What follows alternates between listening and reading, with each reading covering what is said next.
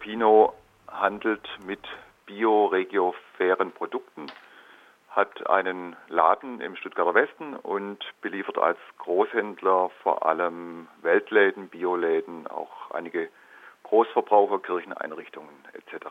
Solidarisches Wirtschaften durch eine Handels- und Konsumgenossenschaft, aber auch ein Großhändler.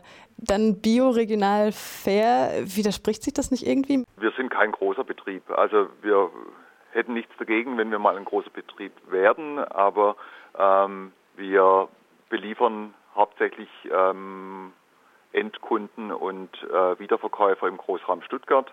Also unser Einzugsgebiet ist so Stuttgart und 60, 70 Kilometer drumherum. Ähm, wir arbeiten als Großhändler vor allem mit, mit dem Sortiment von El Puente. El Puente ist ein Fairtrade-Importeur nach der GEPA die Nummer zwei in Deutschland und ähm, arbeiten im Bereich regionale Produkte mit kleinen Lieferanten hier aus, dem, aus der Region Stuttgart. Ihr beliefert nicht nur kleine Bioläden, sondern auch Food Coops, Edeka, also ihr seid da offen? Ja, wir sind offen, genau. Also wir, wir schauen schon, dass beim Einzelhandel ein gewisser sozialer Aspekt damit verbunden ist. Wir beliefern zum Beispiel die Cup-Läden, die mit behinderten Mitarbeitern arbeiten. Wir beliefern Bonusläden, das ist sowas ähnliches wie Cup, nur in dem Bereich Langzeitarbeitslose. Und äh, wir beliefern, wenn es um Rewe, Edeka etc. geht, nur selbstständige Kaufleute, die auch mit einem entsprechenden Engagement bei der Sache sind. Also wir schon allein von der Größe her könnten wir jetzt auch nicht an die Rewe-Zentrale herangehen und denen irgendwelche Sachen anbieten. Das, und es würde sich auch von unserem, von unserem Anspruch her ähm, verbieten. Und jetzt zur solidarischen Wirtschaft. Was verstehst du darunter? Zum einen geht es natürlich darum, diese, diese Nachhaltigkeitsaspekte zusammenzubringen. Das, mit dem Ziel sind wir angetreten. Ähm, also Bioregio fair zusammenzudenken, also immer zwei dieser drei Kategorien auch im, im Produkt. Also wir haben fast ausschließlich Produkte, die entweder bio und fair sind oder bio und regio. Und was diesen Anspruch solidarisches Wirtschaften betrifft, ähm, haben wir mit Absicht die, die Genossenschaftsform gewählt, also in doppelter Hinsicht als Verbrauchergenossenschaft, also die Mitglieder von Copino kaufen bei uns mit Rabatt ein, also so nach dem Strickmuster der, der alten Konsumgenossenschaften, die es in Deutschland kaum noch gibt, in anderen Ländern schon. Also Coop Italien zum Beispiel ist ein Riesenunternehmen, in der Schweiz gibt es ähm, Konsumgenossenschaften in großem Stil. Ähm, hier ist es etwas in Vergessenheit geraten, nachdem die äh, Coop Deutschland in den 80er Jahren äh, pleite gegangen war.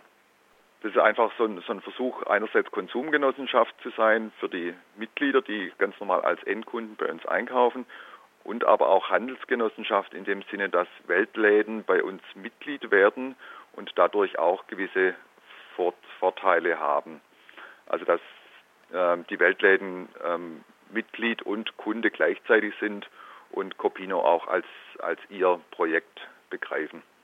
Und daher auch der Name, die kleine Kooperative Copino, so vielleicht ein bisschen in Anspielung an Italien? Ja, wir haben mit dem Namen rumgespielt. Also es, es sollte irgendwas an Kooperative erinnern.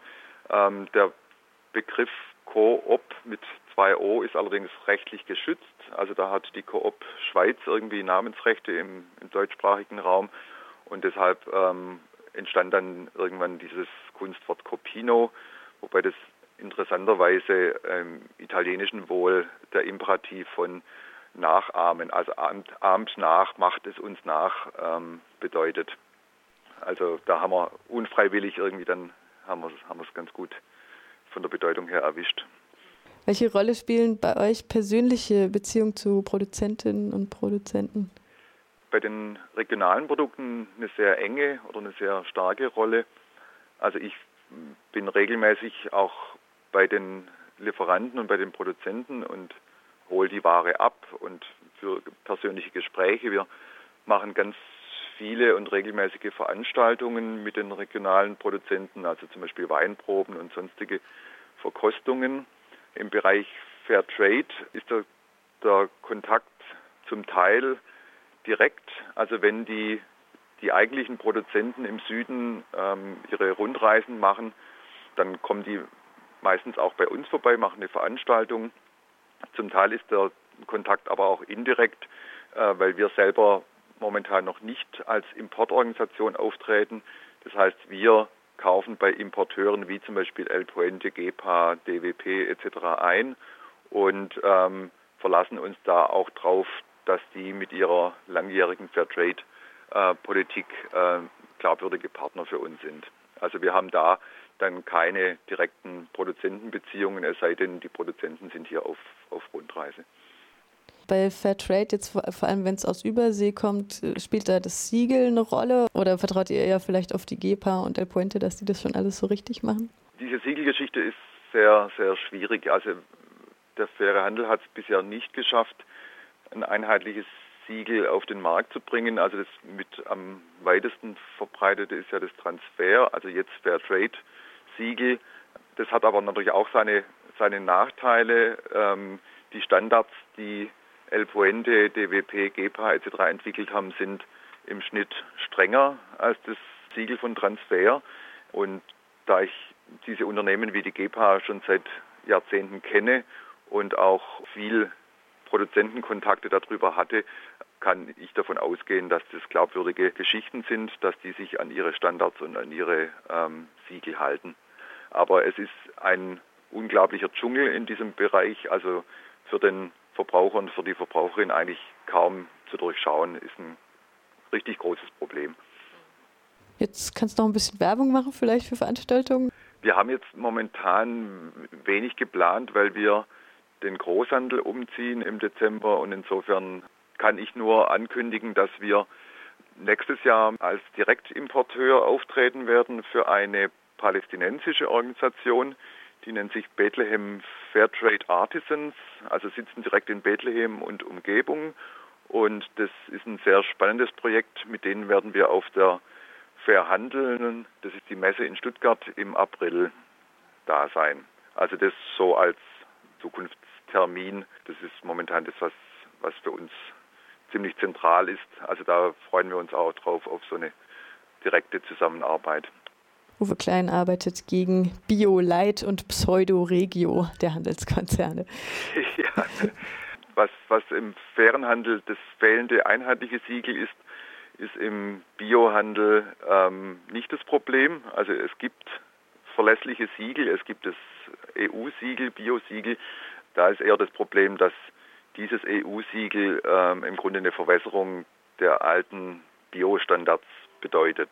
Und deshalb ist unser Anspruch, und das setzen wir auch zu 100 Prozent durch, dass wir nur Produkte verkaufen, die Anbauverbandsbio sind. Also entweder von Bioland gesiegelt oder von Demeter oder von Naturland oder Vergleichbarem und versuchen die Standards hochzuhalten und das auch bei unseren Kunden propagieren, dass es wichtig ist, auf dieses Anbauverbandsbio zu gehen und ähm, nicht dieses 0815 Bio vom, vom EU-Siegel zu nehmen. Und Regionalität spielt auch eine große Rolle. Deswegen beliefert er vor allem den Raum Stuttgart. Das würde auch bis nach Baden reichen. Also Regionalität ist natürlich ein, ein schwammiger Begriff und der wird auch oft als Marketinginstrument missbraucht. Wir handhaben es momentan so, dass wir ähm, nicht weiter als 60, 70 Kilometer um Stuttgart rum unsere Lieferanten suchen. Und da findet man mit entsprechender Fantasie genügend Lieferanten. Ich hätte jetzt auch kein Problem damit, wenn ich jetzt bestimmte Produkte nur in der Nähe von Freiburg ähm, finde und hier gar nicht, äh, die auch aufzunehmen. Aber ich denke, man sollte diesen Regionalitätsbegriff nicht überstrapazieren.